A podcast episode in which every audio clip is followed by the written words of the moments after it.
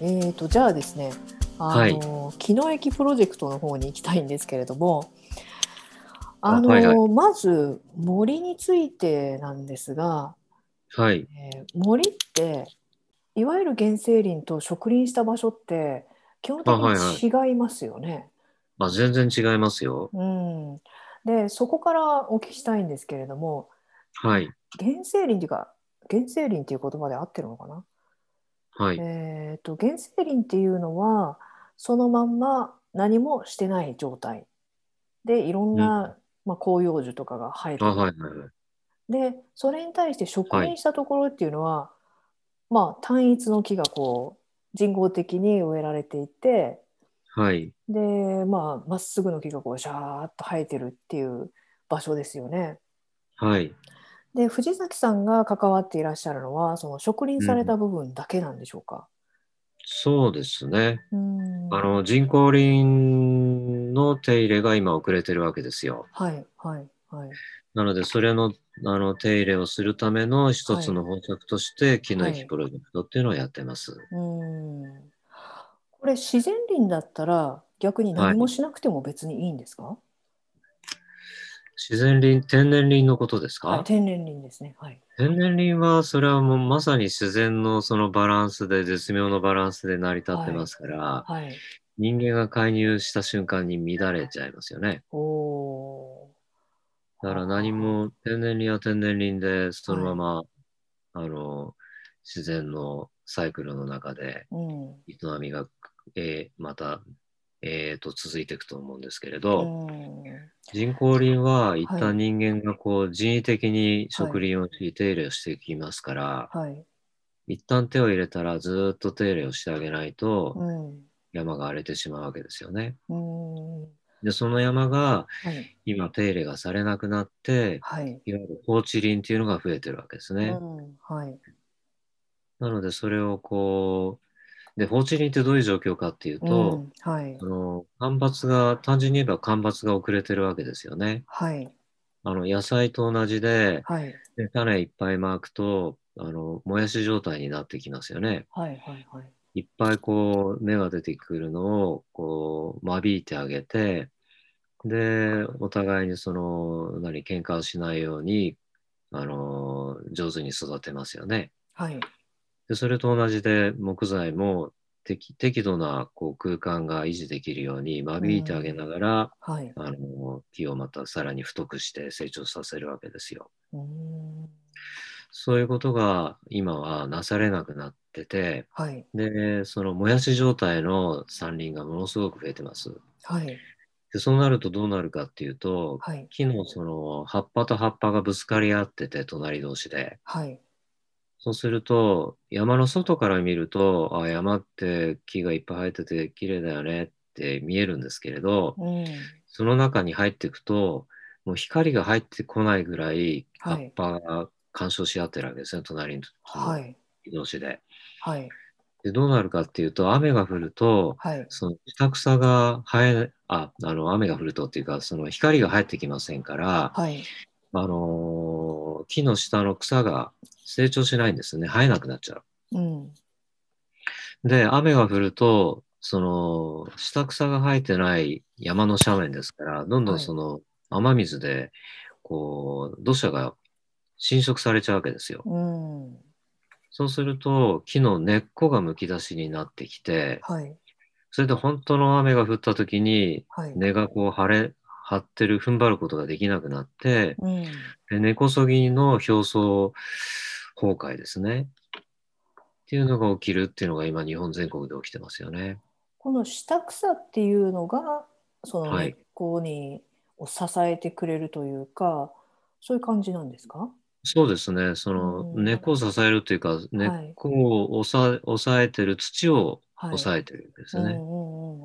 雨が降っても、そはのい上に生えてる草が、はいあの、あ雨の雫を直接地面に叩かせないようにするのでう、んはい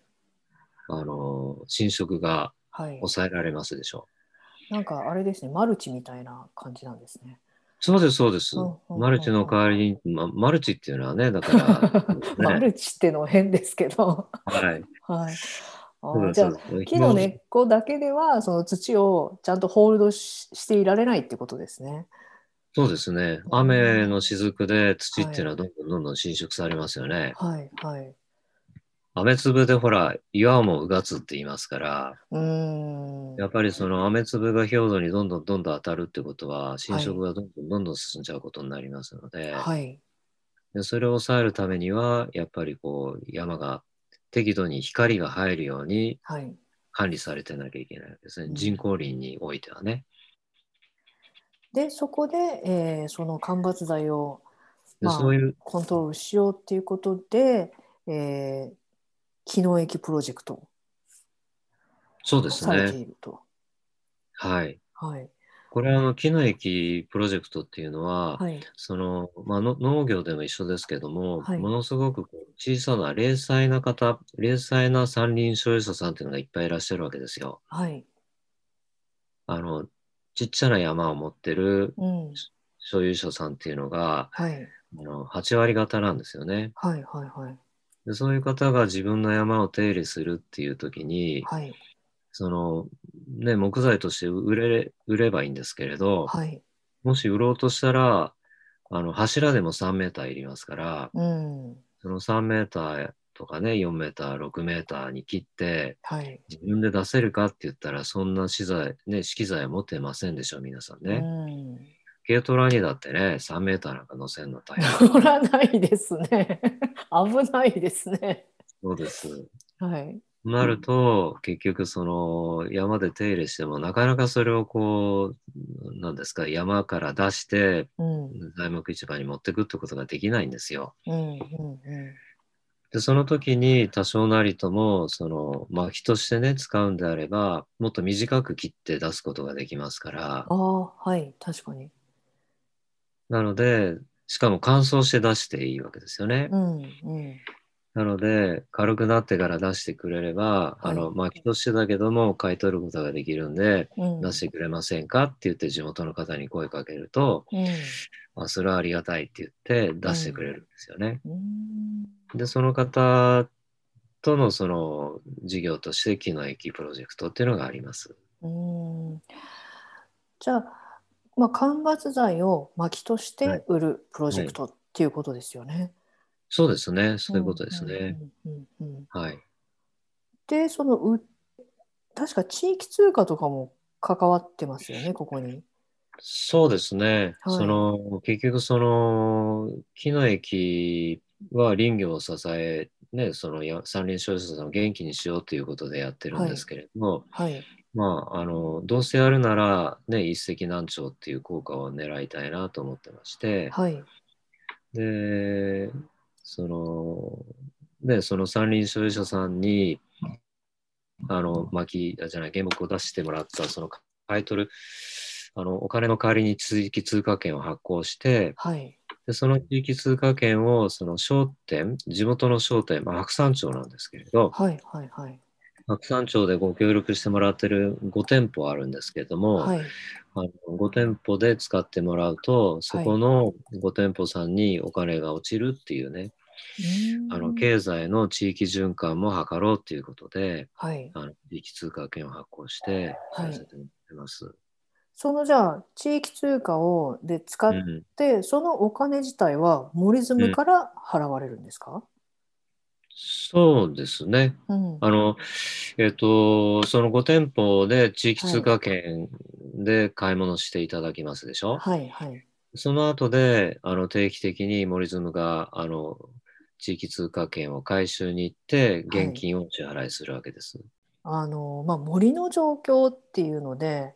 はいはい。最近非常に気になるなと思うのがその獣害って言われてる状況なんですけれども、はい。これは藤崎さんから見てどうですか本当に増えたなっていう感じしますかそうですね。これ農業だけじゃなくて林業でもかなり深刻な問題になってまして、うんあのー、県の統計とか見ると被害額がはいなんかこう変わってない、むしろ減ってるっていうことがあるんですが、はいあの、実はさっき言いました放置林が増えてるから、はい分かってないっていうのが実態だと思いますね。ああ、もう届け出すらしてない、調査すらされてない場所がいっぱいある。そうす。です、そうです。ははい、。はい。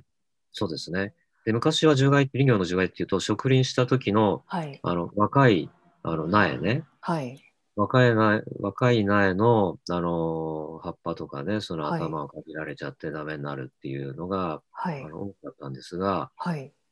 最近は、はい。その、なんですか、何十年、80年とか100年のはい。木であっても、はいその株周りですけど、株のは周りの、根っこの周りのね、皮はいを、樹皮、皮ですね、木の皮を、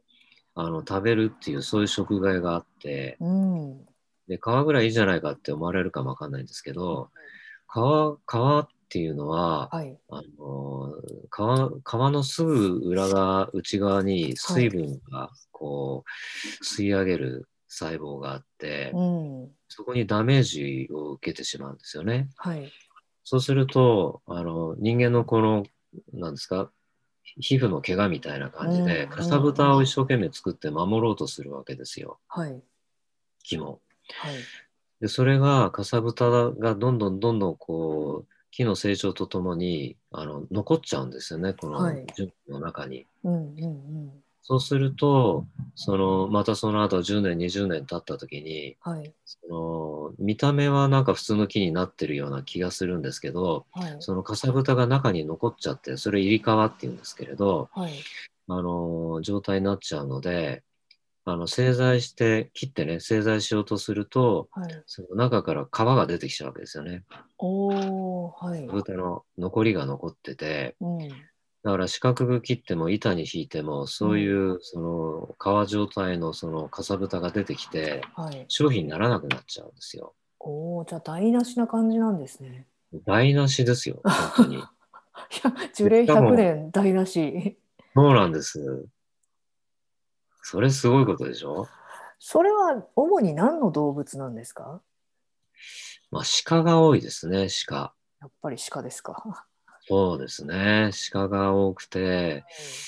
で、まあ要するにね、鹿が悪いんじゃなくて人間がね、はいそういうふうな状況にしてしまったっていうことなんですけれど、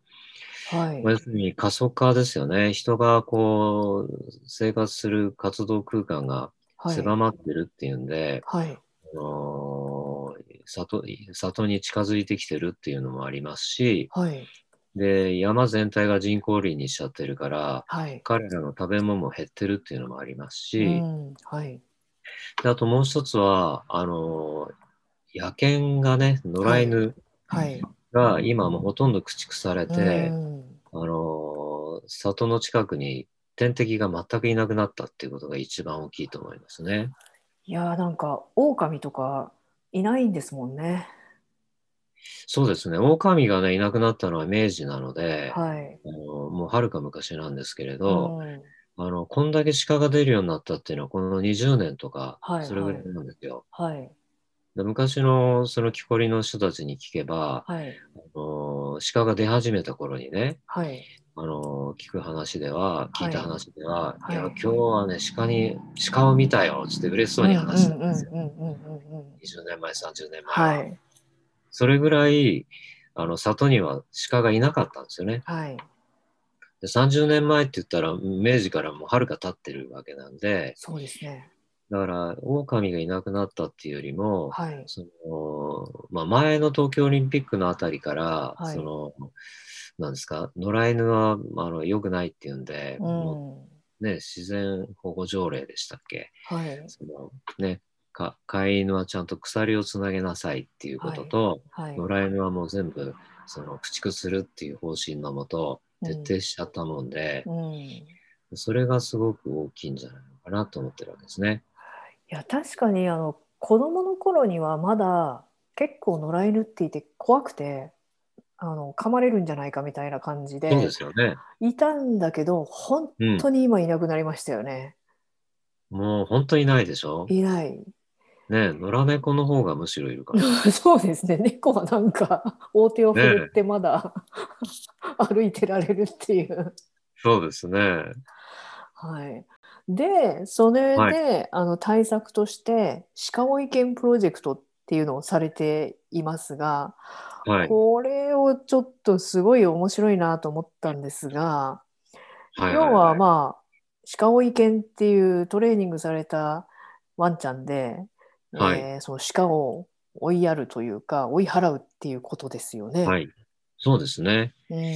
結局、その、ね、獣害が山の中もひどいねって話をしてたときに、はいその知り合いの方が、はいあのーいや、俺は犬でね、追い払をかけてうまくいってるよって話を聞いたんですよ。うんうんでその方は福井県に住んでる、あの、小谷茂さんっていう林業家なんですけれど、はいその方が自分で、そのさっきの話じゃないけど、野良犬が減ったから鹿が増えた、獣害が増えたっていうことを考えられて、はいじゃあ僕が犬を飼って、犬であの追い払いをかけようって思われたんですよね。はいはいで、やってみたら、はいあのかなり効果があったわけですよ。ほうで、それを話を聞いて、はいで、話を聞きに行ったら、はいいや、お前ら自分でそれやったらいいよして、で、もはしい何だったら、俺がその、あの、トレーニング、はいもうワンちゃんのトレーニング引き受けてもいいよって言っていただいたので、おーはいそれからね、あの、まあ、三浦さんが、その林業家の三浦さんが、じゃあ俺が飼うわって言って、はいワンちゃんを飼い始めて、はいで、1歳、一歳になってから、その小谷さんのところに、はい1ヶ月留学して、させてもらったんですよ。あ一ヶ月でいいんですか？まあ、1ヶ月あれば多分はい大丈夫だったえ話だったんでね。えーはいでその小谷さんのとこで飼ってる、その時はもう3匹いるいたんですけれど、はい3匹のワンちゃんと共同生活をして、はいそれでその福井県のその小谷さんの山林の中を、はいあのパトロールに一緒について回った、回るわけですよね。はいはいはいそれでその、まあ、ワンちゃんはそもそもその狼の子孫ですから、はいその獲物を追いかけるっていう習性はどのワンちゃんにもあるわけですよ。はいでそのさ、えー本能を呼び覚ますっていう訓練をして、うんでかつその人間には絶対服従ってここが大事なとこなんですけども、うんうん要するに他の人が来てもその吠えたりとかはいあるいはペットだとかはい家畜だとかにも手を出さないとおおーはいいうことを徹底させるわけですよね。うんだから人間に対してどんな知らない人が来ても吠え吠えないようにするんですわ。うんかなりなその時はちょっとかわいそうですけどね、はい郵便局の方が来てわーっと吠えて、ダメだーっつってもう徹底的 に えそれってちゃんと訓練したら吠えなくなるんですかななりますね。ワンちゃんそういうのは賢いですからね。へえちょっとうちのワンコにもやってほしい なちょっできまとすそれあの子も鹿追い犬になれますかねなります、なります。え本当ですかちょっと留学させようかなはい。あの、柴犬とか、どんな、はいあの小柄あ、まあね、千葉湾みたいなあれは別ですけれど、はいはいまあ、ある程度その山を走れるようなワンちゃんであれば、はいあの、さっき言いましたように、本能はみんなあるので、はい狼の本能があるんでね。はいでそれをこう呼び覚ましてあげれば、はいまあ犬としては、すごい生きがい、やりがいが見つかりますよね、生きがいが。いやそうでしょうねだって自分の本来の習性を生かしてるわけだかそうならすごく気持ちいい状態というだからか気持ちいい状態で、で、しかも気持ちいい状態で人間に褒められるから、はいもう最高の人生、人生っていうのかな、現世っていうかね。 そうですね いいだからでそのす三ね浦さんのとこで飼ってるね、キュータっていうのがいるんですけれど、はいもう本当にいい顔してますよ、今。おおキュータくんキュータくん。キュータって名前がいいですねまた そう、それもあの三浦さんの命名ですけどね。へだから、やっぱえり犬はいのね、今ほらはい保健所でね、いっぱいこうう、ーなんんですか、処分されちゃったりかわいそうなワンちゃんいるけど、はいそういうワンちゃんでもね、そういう使い方、あの、役に立て方がいくらでもあるんで、はいそういうことをね、だから僕らが、あのね、なかなか行政にいきなりやってくれって言っても、まああのね、前例のないことは行政ってのはややらないですから、うんうんうんそれをまず僕らがやって、あの、見てですね。はい。で、その地域の人から、いや、あの、清田のおかげですごい良くなったっていうことを言ってもらうようにしていけば、はい。行政の方も、あ、じゃあちょっとパイロット事業的にやろうかみたいなね。はい。はい。そういうとこまで持っていくのが僕らの当面の目標です。うーん。これを、そのね、僕らがその、何、鹿保県として商売するってことではなく、はい。それをこう、国、ね、県とか市だとか、はい国だとかが、はい。そういう獣害対策の一つとして、はい。あのー予算化してね、はい。まあ、ワンちゃん好きな人がいる地域じゃないと難しいんですけど、うーん。犬嫌いな人ばっかりいるところだとそれ難しいの で、まあこそうれいうふうなあの映画とかにもなってるんですね。映画ですか映画これきあこれはまた別なのかな。ウッドジョブですかいや鹿保県キュータを題材にした映画「フォレスト・シェリフ」はあいあ、あの映画っていうか、あの、はいあれですね、その映画祭にエントリーした時ですね。おーそうなんでうす、ん。あの、ドキュメント、はいまあ映画ってそんな大それたもんじゃないですけど、ドドキュメンタリーですね。はへい。ーあ見てみたいなぁはいはいはい。あ、それね、そうなんですね YouTube で出てますからあ見れま本す。当ですか見ます見ます、はいでじゃあ実際にその鹿追犬今やってるんですかそのキュータと一緒にやって森まにす入よっ。たりとかどどんな感じでやるんですか、実際にはだから軽トラに、はいその、乗っけて、はいで、その鹿のいそうなところ、獣害が出そうなところに、はいあ害獣が出そうなところに、はいあの、連れていくわけですよ。はいはい、お散歩も兼ねて。うん、で、その時は、あの、ドッグナビっていうね、その GPS をあの首輪につけられるようにしておいて、はいで、一応そのずっとその山の中を追い追いかけたりするときに、はいどこに行ってるかが把握できるようにしておきます。うんうんうん一応ね、その人間には、うんあの、手を出さないっていうことで、はいトレーニングがしてありますけれど、まあ、ワンちゃんのことですからね、何があるかわかりませんから、はいで今まで一度もそういうこう人的被害、誰かを襲ったりとか、家畜だとかペットを襲ったっていうことはありませんね、今のところ。もう4年ぐらい経ってんのかな。はいはいだけどまあそういうことを、あの、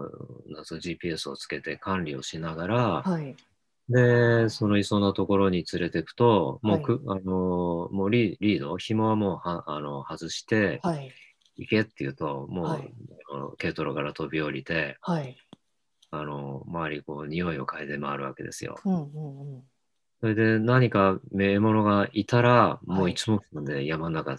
走ってきます。へえそれで、はいそれを追い追い払うっていうか、もうか彼にしてみればやっつけようとするんですけれど、はいだから山の中でやっつけちゃう場合もあるし、はい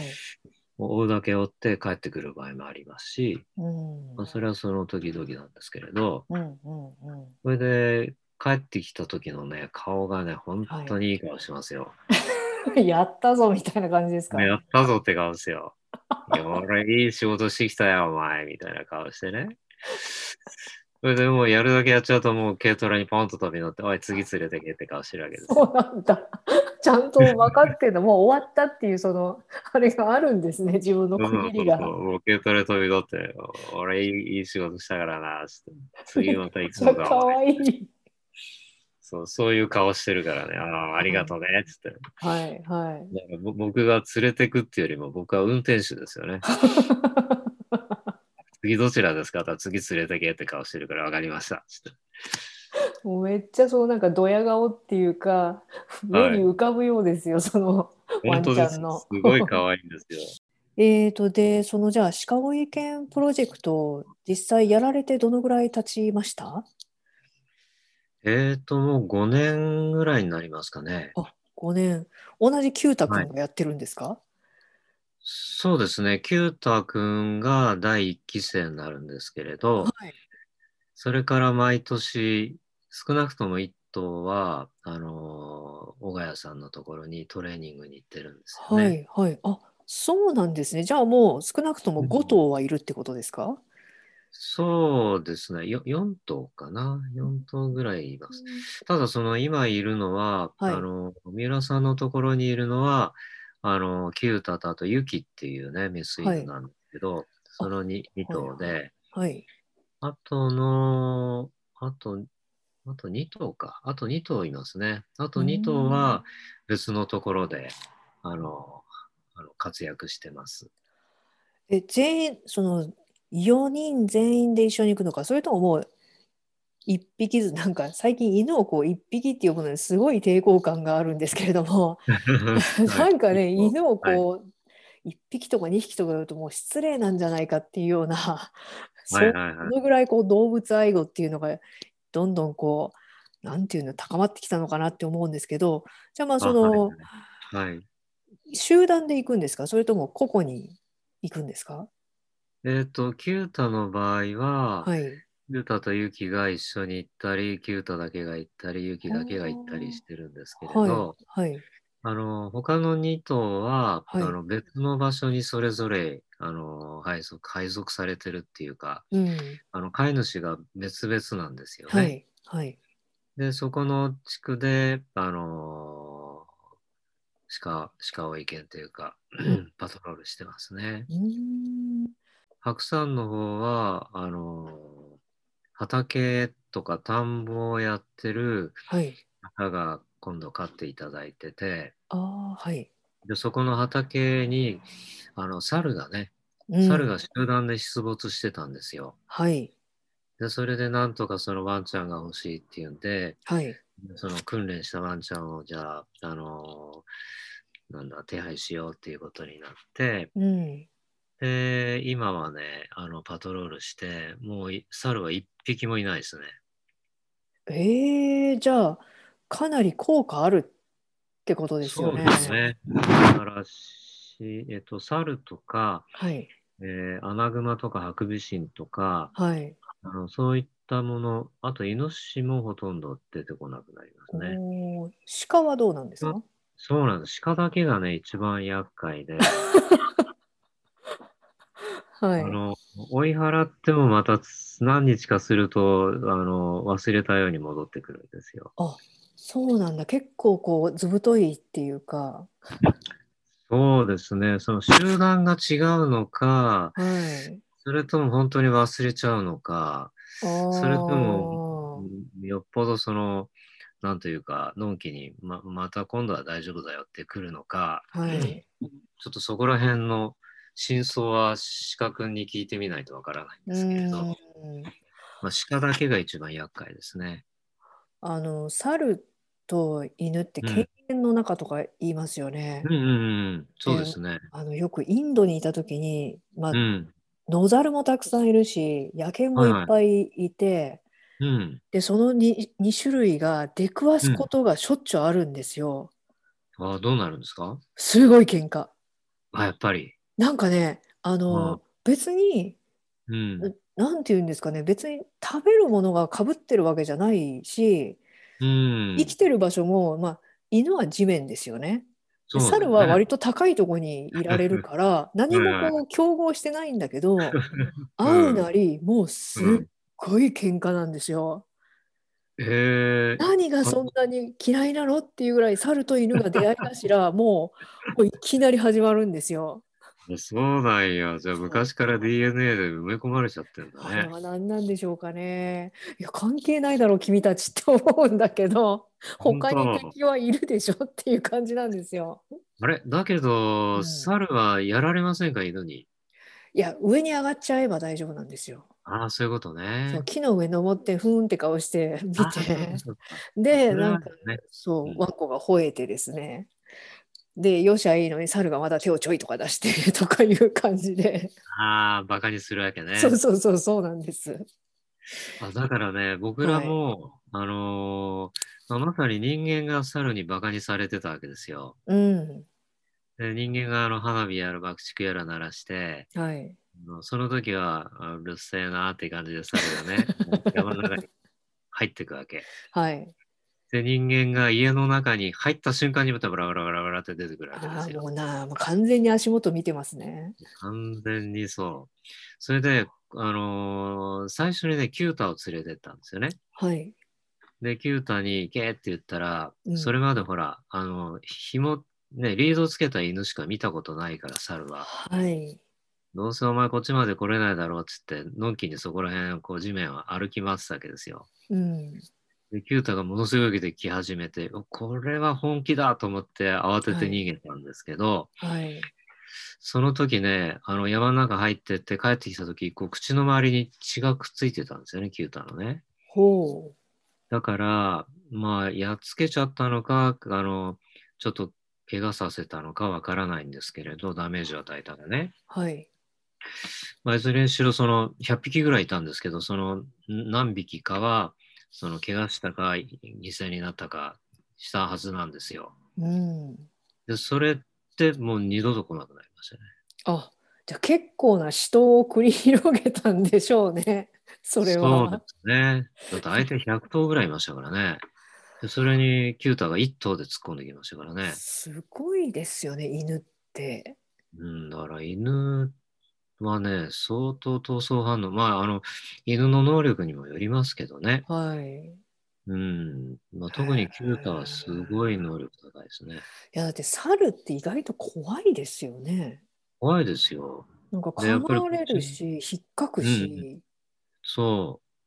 人間だってね、棒とか持って威嚇しないと、うんうんうん、あのねお女の人だとか子供だと完全に舐めます、な舐そめうらでれちすゃうね。ねうんうんううんん、そうなりますよね。へえ。結構効果があって、そのじゃはあい定期的にパトロールしてるところでは獣害は減ってるってことですか？そうですね。鹿以外はかなり減ってますね。もうほぼい。ないんじゃないでしょうか。なんかその鹿ののんきさがかなり意外なんですけどね。そうですね。鹿がね、鹿をなんとかしなきゃいけない。 ああ、じゃあ鹿鹿追い犬プロジェクトとか言って鹿は今一つ追われていないというこの。そうなんですよ。その瞬間はね、逃げてくるんですけどね。ああ、なたかなだまあ、か。もうちょっと面的にやれば、はいもうそのエリアは怖いなって思わせることができないかなとは思ってますけどね。うん、じゃあちょっと数を増やしうんたうりんとうんか、して。そう、ワンちゃんの数とね、うん。あとその一軒だ、一軒だけではね、そんな一人でそんな夜中までうろうろさせることはできないあので、確かにね。うん、何人かグループで、じゃあ今日は何時に出るよとか、そうやってあの協力し合えばね。ああ、っていう確かになんかこと動が必要かな物のことだから、例えばうん昼のこの時間にしか来ないってなったら、それはそれでまた違う時に、じゃあこの時間いないから行こうみたいなそう感でじすによな。りそうですよね。だから夜のね、8時とか10時ぐらいに大体あのパトロールしたんですけど、うん、もうそうなるとその時間はもうあんまりいなくなって、うん、うん、うん。夜中の2時とか4時ぐらい、ああ。もう平気でこう畑のす中まで入ってきてましたね。あのカメラでなるね、ほどね。観測したらそれが分かったんですよ。ああ。じゃあじゃあ2時と4時に起きていけるか、ちょっとそれはそれで大変ですからね。まあ、それかもう犬にずっとそこにいてもらうっていう話になっちゃいますよね。そうですね。うんそれ、でもね、それだと完全にリードなしになっちゃうからね。うーん。なんかの時に管理ができませんもんね。今、はいはいあの、うん藤崎さんが関わってらっしゃることに、は三い郷水源の森ってあ、いう、はいはそい。の、なんていうんですかね、森の中での居場所づくりみたいな感じでしょうかね。はい。うん、っていうのをやられていますが、これは、要は、プレイパークってことですかそうですね。うん。プレイパーク、子供の冒険ランドっていうやつですよね。はい。でそれを、あのーこの場所にもね、あのー導入できないかなということで、うん。あのーそういう、こう、取り組みを進めてるところなんですよね。これは、その、うんいわゆるキャンプ場とかとはまた違う感じなんですか違いますね。うん。あの、キャンプ場っていうと、はいまあ、有料、無料、まあ、無料っていうのはあんまないかもわかんないですけど、はい。あのーなんて言うんでしょう。まあ、大人が基本遊ぶ場所っていう感じになると思うんですが、はい。まあ、そのプレイパークの場合は子供が、あのー自分の責任で自由に遊ぶっていうね一応それはこん共通のコンセプトであるんですけれど、はい、はい。あのー要するにそこではあのお大人がはい親ももちろん、おあの大人が子供に対して口出しを基本しないようにすると。はい。でそこでは子供たちが自由に遊ぶっていうことでうん。あの木登りですとかはい。穴掘ったりとか水遊びしたりとか、はい。あのー火起こしをしたりとかですねうん。普通の公園では今はもう全然できないようなことを自由にさせてあげるっていう場なんですよね。うーん。結局今ねその、まあ、管理社会がものすごい行き届いちゃった反面ですねうん。あの子どもたちがこうお大人の目をかいくぐってこうわんぱくに遊べる場所が本当になくなっちゃったわけですよね。うん。僕らがね、子供の頃っていうのは、はい。子供立ち入り禁止なんていうことも実際いっぱいありました けど、はい。 そんな関係なしに遊んでましたからね。そうですよね。で、あのー私も小学校の裏が裏山になってて、はいはいはい、まだその頃は結構近いところに山が残ってたんですよね。そうでで、すよね放課後にまあ友達と2人だけで山なんかに入ってっちゃったりとかして、うんうんまあうんうん、今思うと危ないんだけど 例えば、まあ、虫とかに食われたらどうするのかっていう話なんですけ どはいはいはいでも、ねまあ平気なんですよ迷うこともないしそうですね。意外とこれ以上行ったらまずいなっていうのは分かっててちゃんと引き返してくるしそうなんですよ。でそれをねやってるのがね一番楽しかったんですよね。やっぱそうでしょ、うん、そういうね、思い出が僕もありますし、はいそのね、真央さんみたいな方もね、大人になってから感じ、思い出す人はいっぱいいらっしゃると思うんですよ。うんうんだって今の子供たちはそういう場がね、本当にない。うんないしうん、あと、その、精神的にもなくなってるわけですよ。どういうことかっていうと、、はい、あのーそういう遊びし、どういうふうに、どこまで遊んでいいのって、いちいち聞かないと、あの、安心して遊べないっていう子供が増えてるわけですよね。おお、へえ、はいはい。だから先生、どここまでやっていいんですかどういうふうにしたらいいんですかって、本当に聞いてくるんですよ。僕もね、今まで、あのーいろんなね、子供相手のイベントをやってるんですけれど、はい。あの、本当にね、聞いてくるわけ。いや、それ、はい僕が好きな方、ことあ、好きなようにしていいんだよって言うと、はい。それがわかんないっていうわけですよ。ななんか、可愛いというか、聞き分けが良すぎるって感じですそうか。なんですよね。だから、うん言われたことは、あその範囲で楽しむけども、はい。うん範囲がわからないと不安になっちゃうっていうね。おだーから、その、見えない心のその、あの、バリアが出来上がっちゃってるっていうか、あすーごい重症ですよね、これね。あんまりじゃあ自由じゃないんですね。そうなんですよ。自分の子供のの頭の中にバリアができちゃってるから、うん。大人が見てようが見てまいが、うん。やっちゃいけないっていうのが、僕もう植え付けられちゃってるわけですよ。うんうんうん、うん。僕らは違うじゃないですか。違いましたね。ねそんな分かってる、その子供だって僕だってできるんだよ、つって。うん。普段はいい子してるけど、見てないとこで、これぐらい冒険できるよ、つってやっちゃうわけじゃないですうか。んうんうん。それがまた逆に自信にもなるわけですよね。そうですね。ねさっき真央さん言われたように、そういうとこ行って、はい。そんな、実際は危ないんだけども、危ないくない範囲で分かって帰ってくるっていうのは、これはやっぱり自分でそういう経験を積んでるんで、あ、これ以上行くとちょっと危険かなとか、うんそういうのがこうなんとなく分かるわけですようね。ん、本当そうですね。なんとなくなんですよね。ね、なんとなくって、それがね、まあこの前も言いました、その直感じゃないですけうど、んそういう五感が働くっていうね、ことが、本当に機会が減ってるんですよね。うんなので、そういう場を、やっぱり、まあ、プレイパークっていうものではいあ。っての提供してあげた方がいいなっていうことでうん、やってます。であとね、これはね、はいあの、林業側、あの森のね、所有者っていうか、林業側から考えても、はい。今森に入るっていうのは、なかなかそのね、森っていいよねって皆さん思ってるものの、うん。なかなか実際入ることってないじゃないですか。そうですね、うん、登山とかハイキングが好きな人だけですね。そうでしょうん、う。で、ましてやその山林所有者さん、あのはい木の駅の話でも言いましたけども、うん、零細な所有者さんにとっては、自分の山を手入れしても誰も見てくれないわけですよ。うん、身内でさえも、うちのじいちゃん元気でいいんだけど、いつも金にならん山の仕事ばっかりやってるんだって言われちゃうようなね。はい、そういう状況にあって、でもこうやって子供がね、こう、そこの森で遊ぶようにもしなったりしたら、はい、もうその手入れしたね、人の気持ちっていうのはもう何倍も嬉しくなりますよね。それはそうでしょうね、確かに。うん、うん。だから森の素晴らしさを、まあ当たり前なんですけど、再確認できる場でもあるわけですよね。うん、うん、うん、うん、だからその両方があって、ぜひね、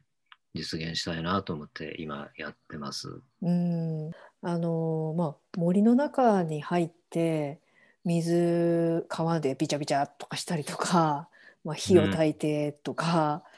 そういう時にしか感じられない感覚って絶対ありますよね。ありますね。うん、なんかこうそういう時にしかありうん出てこないコミュニケーションの雰囲気っていうか、う。うんん、そういうのってなんか結構大事なのかもしれないですね情緒っていうかその、うん、なかなか味わえないですねふ普段では、ね。そうなんです。すごい大事ですよ。うんだから授業だとか、その体験学習とかね、そういうのだと、はい、時間決められちゃうし、メニューが決まっちゃってたりするじゃないですうんか。まあ、それはそれでね、ないよりはいいと思いますけれど、このプレイパークの場合は、その子が来たらば、何してもいいわけですよ。うんね、もう一日中穴掘ってたっていいし、一日中焚き火しながらボケーってしててもいいし、 いいですねあ。るいは、そう、木登ってね、上の方でね、もうずっと木木の上でボケーっとしててもいいわけで すけど。あの、ね、自分の話言うと恐縮ですが、僕もね、小学校の3年ぐらいまで、はい。あのー、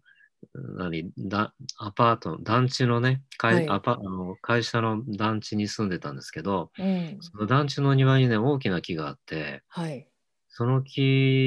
にね、登っていくと、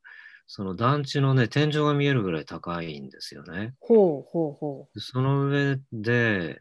あの、ずーっとね、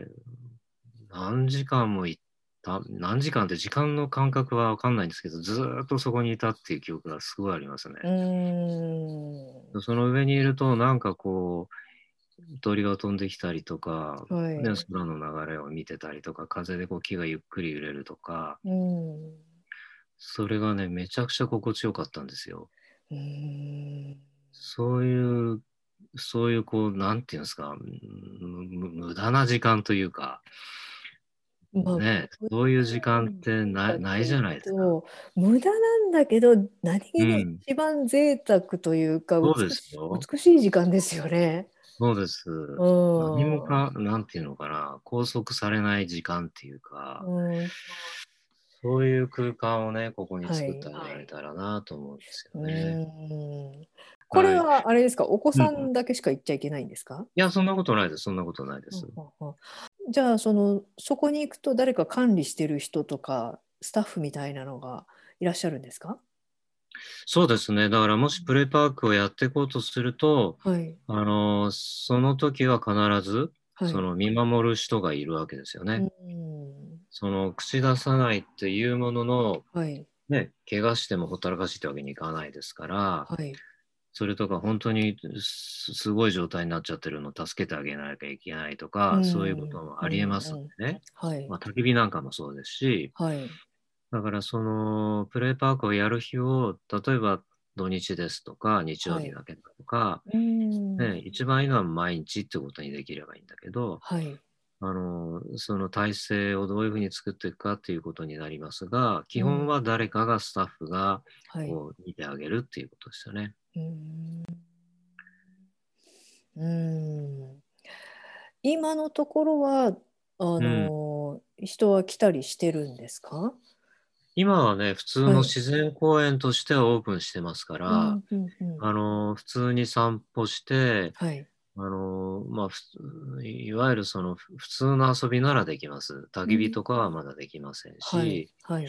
まあ、木登りもまあ、ダメとは言ってないんで、の登っても大丈夫ですけど、まあ、勝手にやっちゃうかもしれないですよね。うん勝手にやってもらう分にはいいんですけど、今のところだからプレイパークって歌ってないので、うん。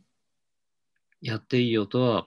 あの書いてないんですけどね。 うんだそういう運営をしていけるようにするには、やっぱりそういう組織が、体制がいるので、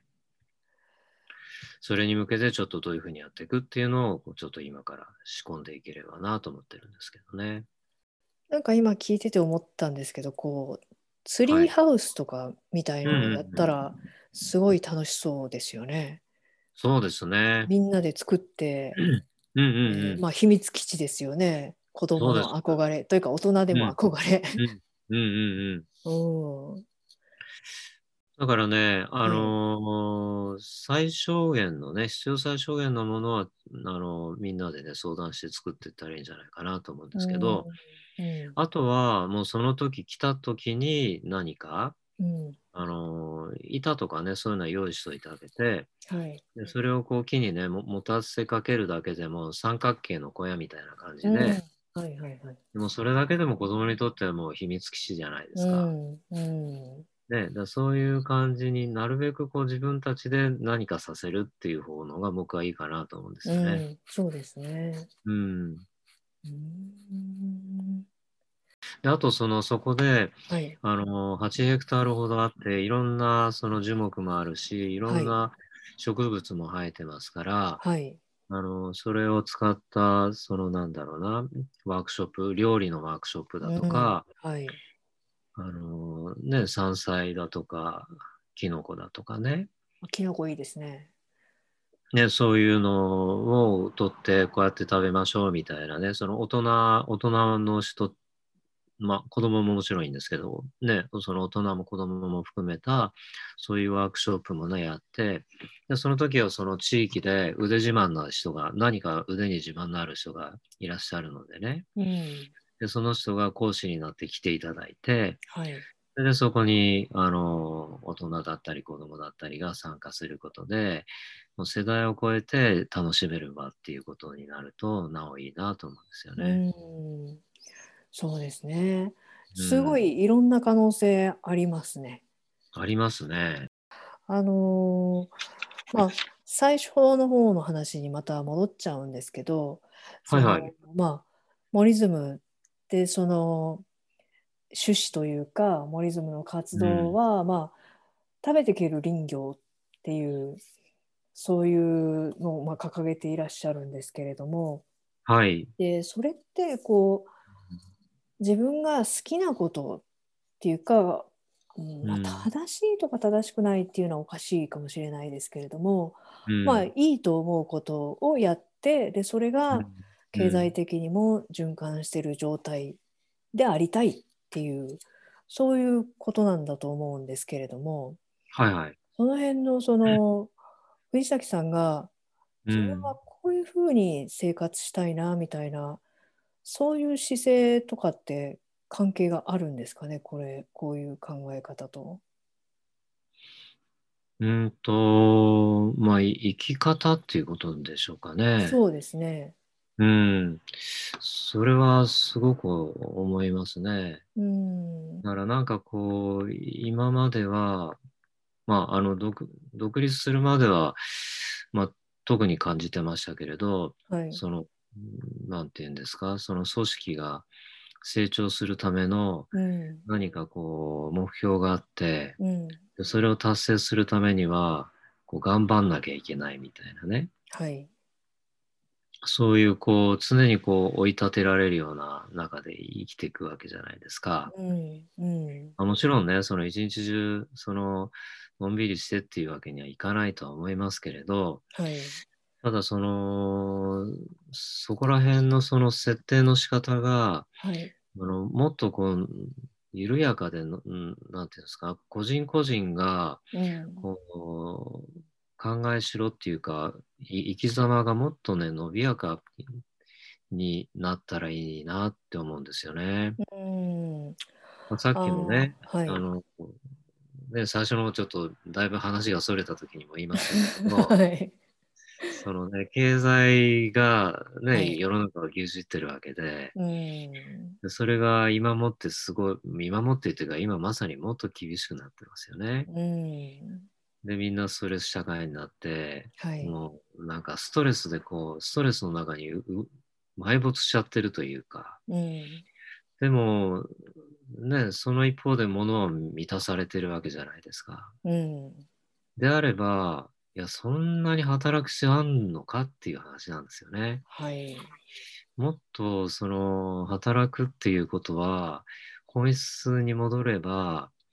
働くって結局誰かが喜んでくれることをさせていただいて、はい。でその対価として、あの、お給料もらってるわけですよね。うん。っていうことは、その誰かが喜んでくれるっていうことがあるから、最終的に自分が喜べるので、うん。うん。だからその自分が喜ぶっていうことが今なんかなくなっちゃってるっていうか、仕事をついてですよ。はい。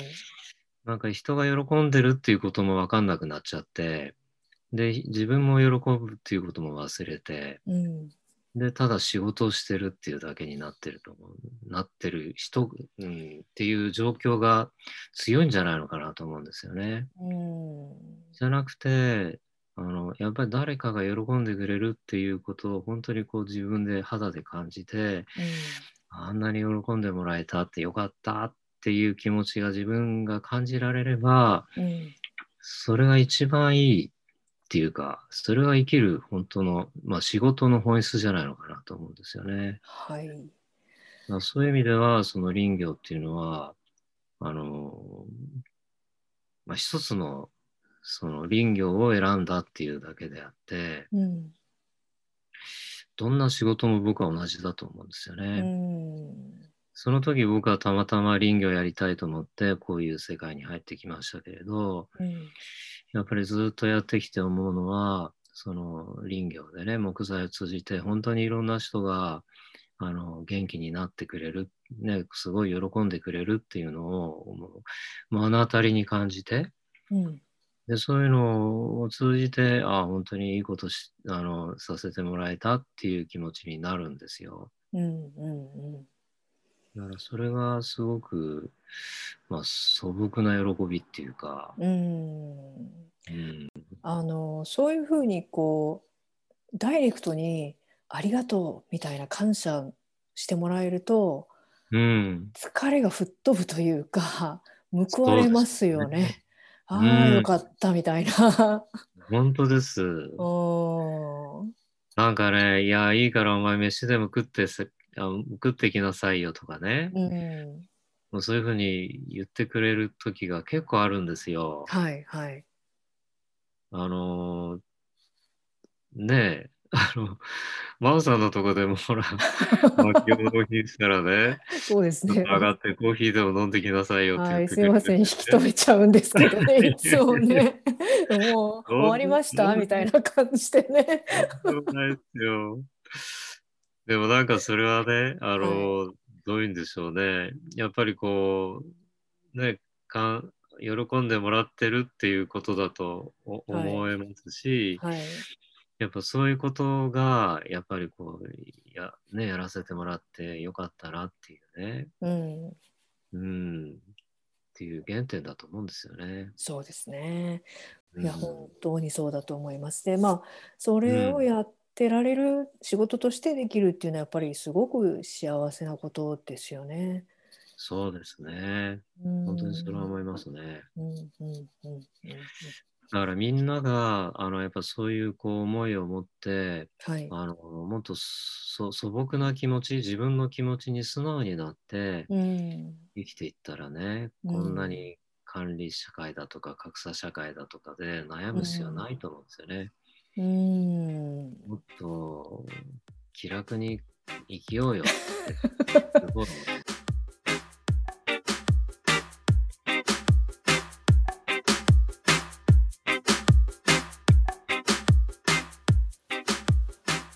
はいかがだったでしょうかえちょっと長くなってしまいましたがかなり聞き応えのあるお話だったんじゃないかなと私自身は思っていますでこのインタビューをする前に藤崎さんのモリズムを見学させていただいたんですけれどもでその時にキュータくんとゆきちゃんに会いました会い会ったっていうか、まあ、遠くから見ただけなんですけれどもでまあ普通の柴犬なんですよね。